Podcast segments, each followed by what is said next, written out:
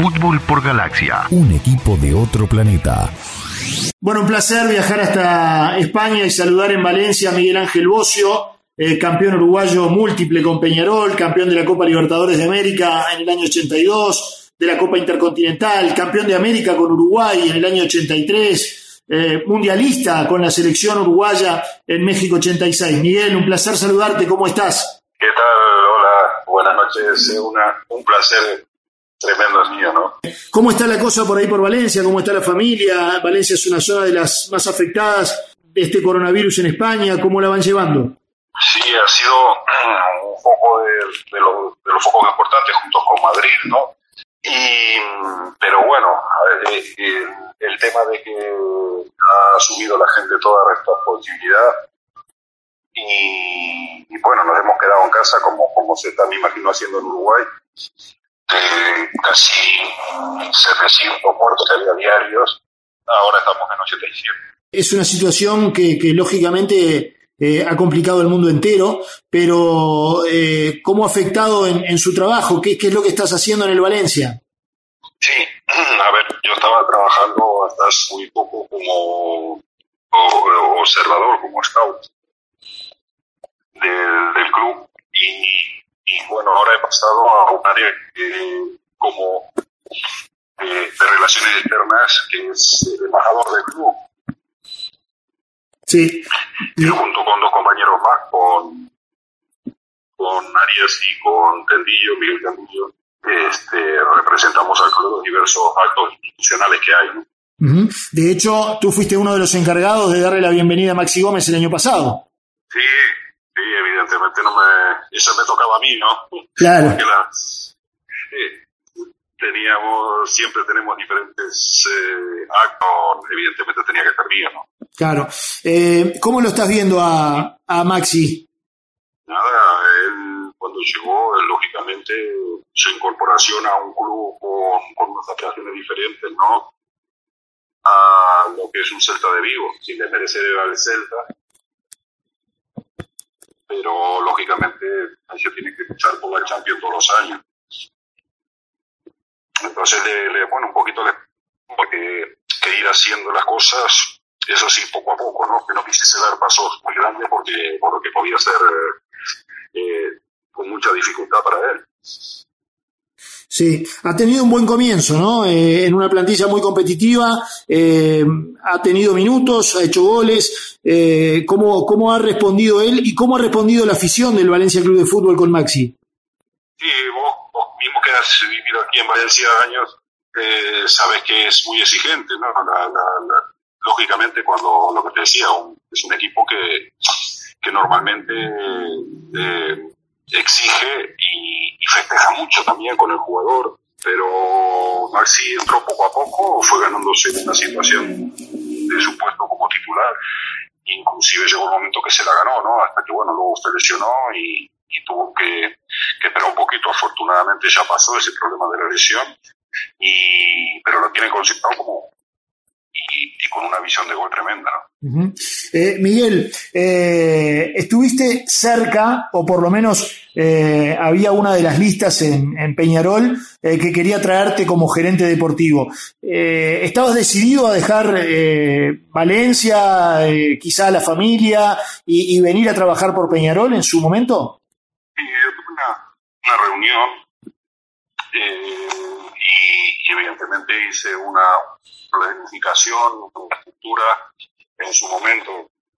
Y bueno, esa planificación necesitaba una serie de, digamos, de, una estructura, una estructura que creo que en determinado momento el, club no estaba preparado para hacer ese, ese tipo de, de gastos. Pero sí que me hubiese gustado tremendamente poder haber accedido a eso. Y, y bueno, inclusive no sigo perdiendo la ilusión de algún día poder hacerlo, ¿no? Uh -huh. eh, o sea que en tus planes está eh, en algún momento poder pegar la vuelta y, y, y, participar de algún modo en algún proyecto del club. Eh, sin ninguna duda.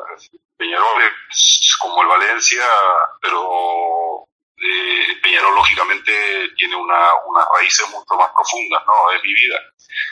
Sabés que este año hay elecciones en Peñarol.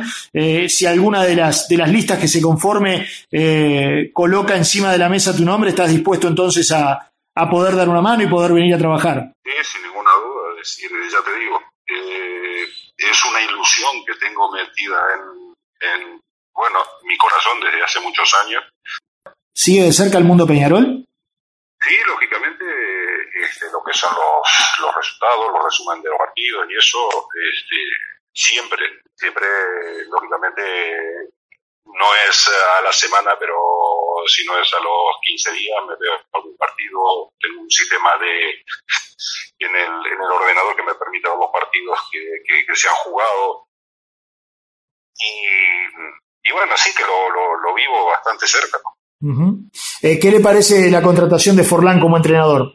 Sí, él es, un jugador que, que, que, ha vivido y ha sentido en, el, en la referencia que, se relaciona eh, club y sin ninguna duda Peñarol tiene un ADN muy especial. Vivirlo, vivirlo y tener parte de ese ADN. Yo creo que, Forlán es un jugador que ha demostrado que, lo tiene. ¿no?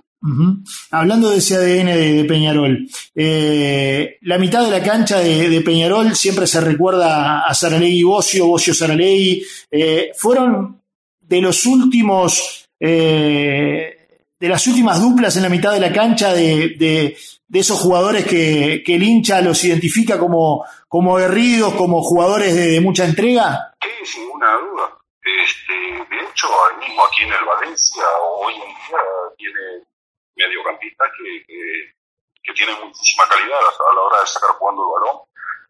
Es decir, cada vez que me encuentro con aficionados del club, cuando yo además eh, comento los partidos por, por radio de la radio de Valencia y eso, y, me dicen que, que, bueno, que nos faltan a veces jugadores con, con esas características, ¿no?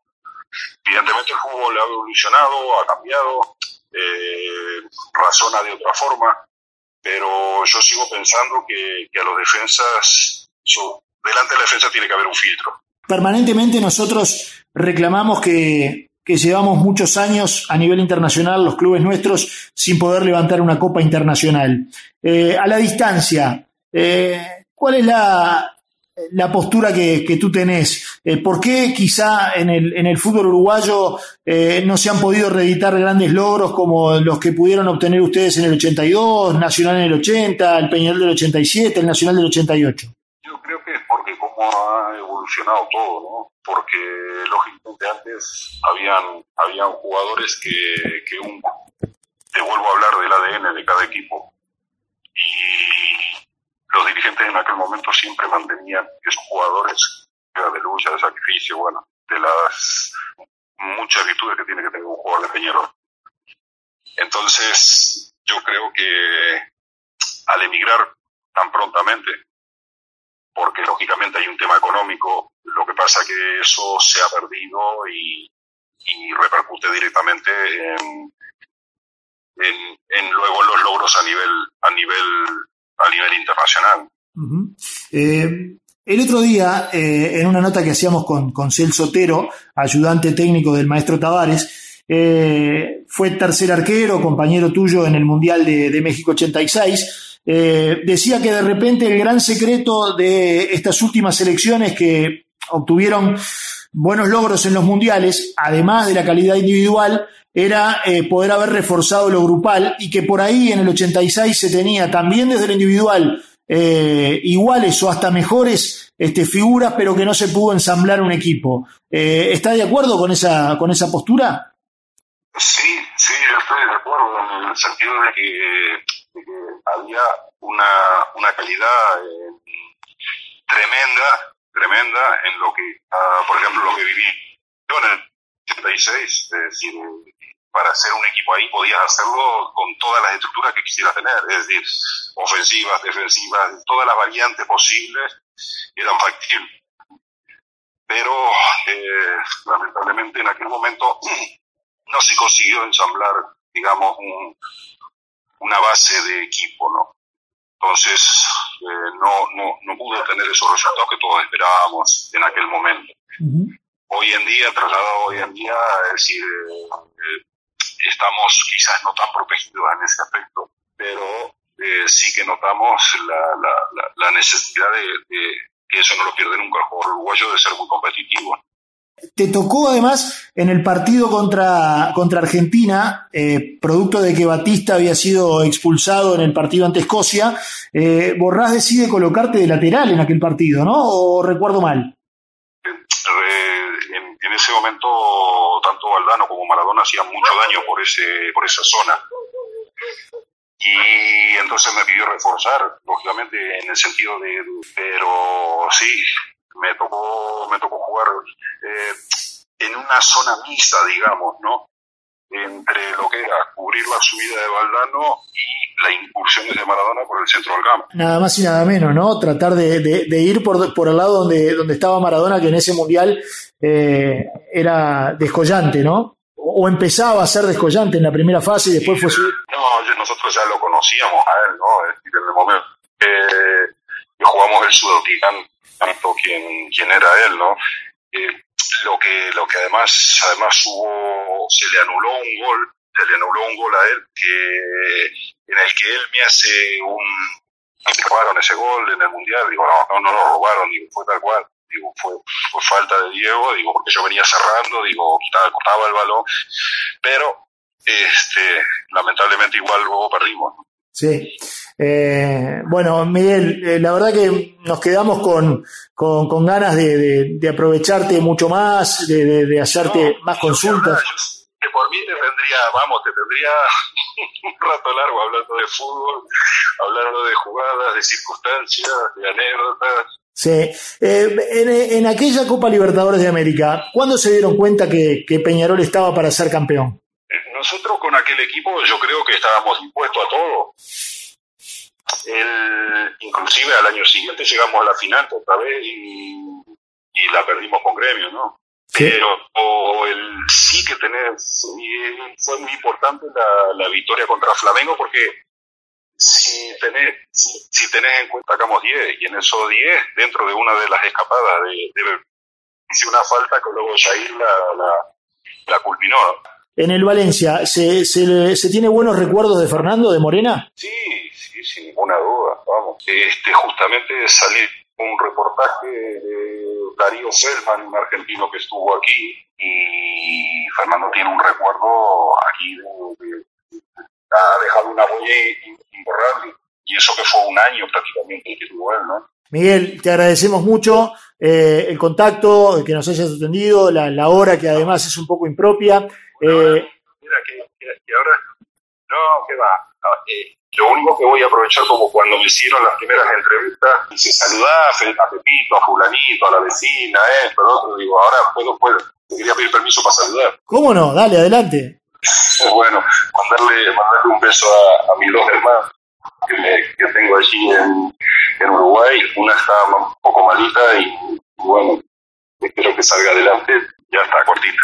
Muy bien. sin duda, y sin duda, me falta a la, a la gran parcialidad de Peñarol, ¿no? Que siempre te recuerda, ¿eh? Y que además se había ilusionado eh, en la última elección con, con la posibilidad de que pudiera llegar como gerente deportivo al club. Me, encantaría tener esa, esa posibilidad. Un gran abrazo, Miguel.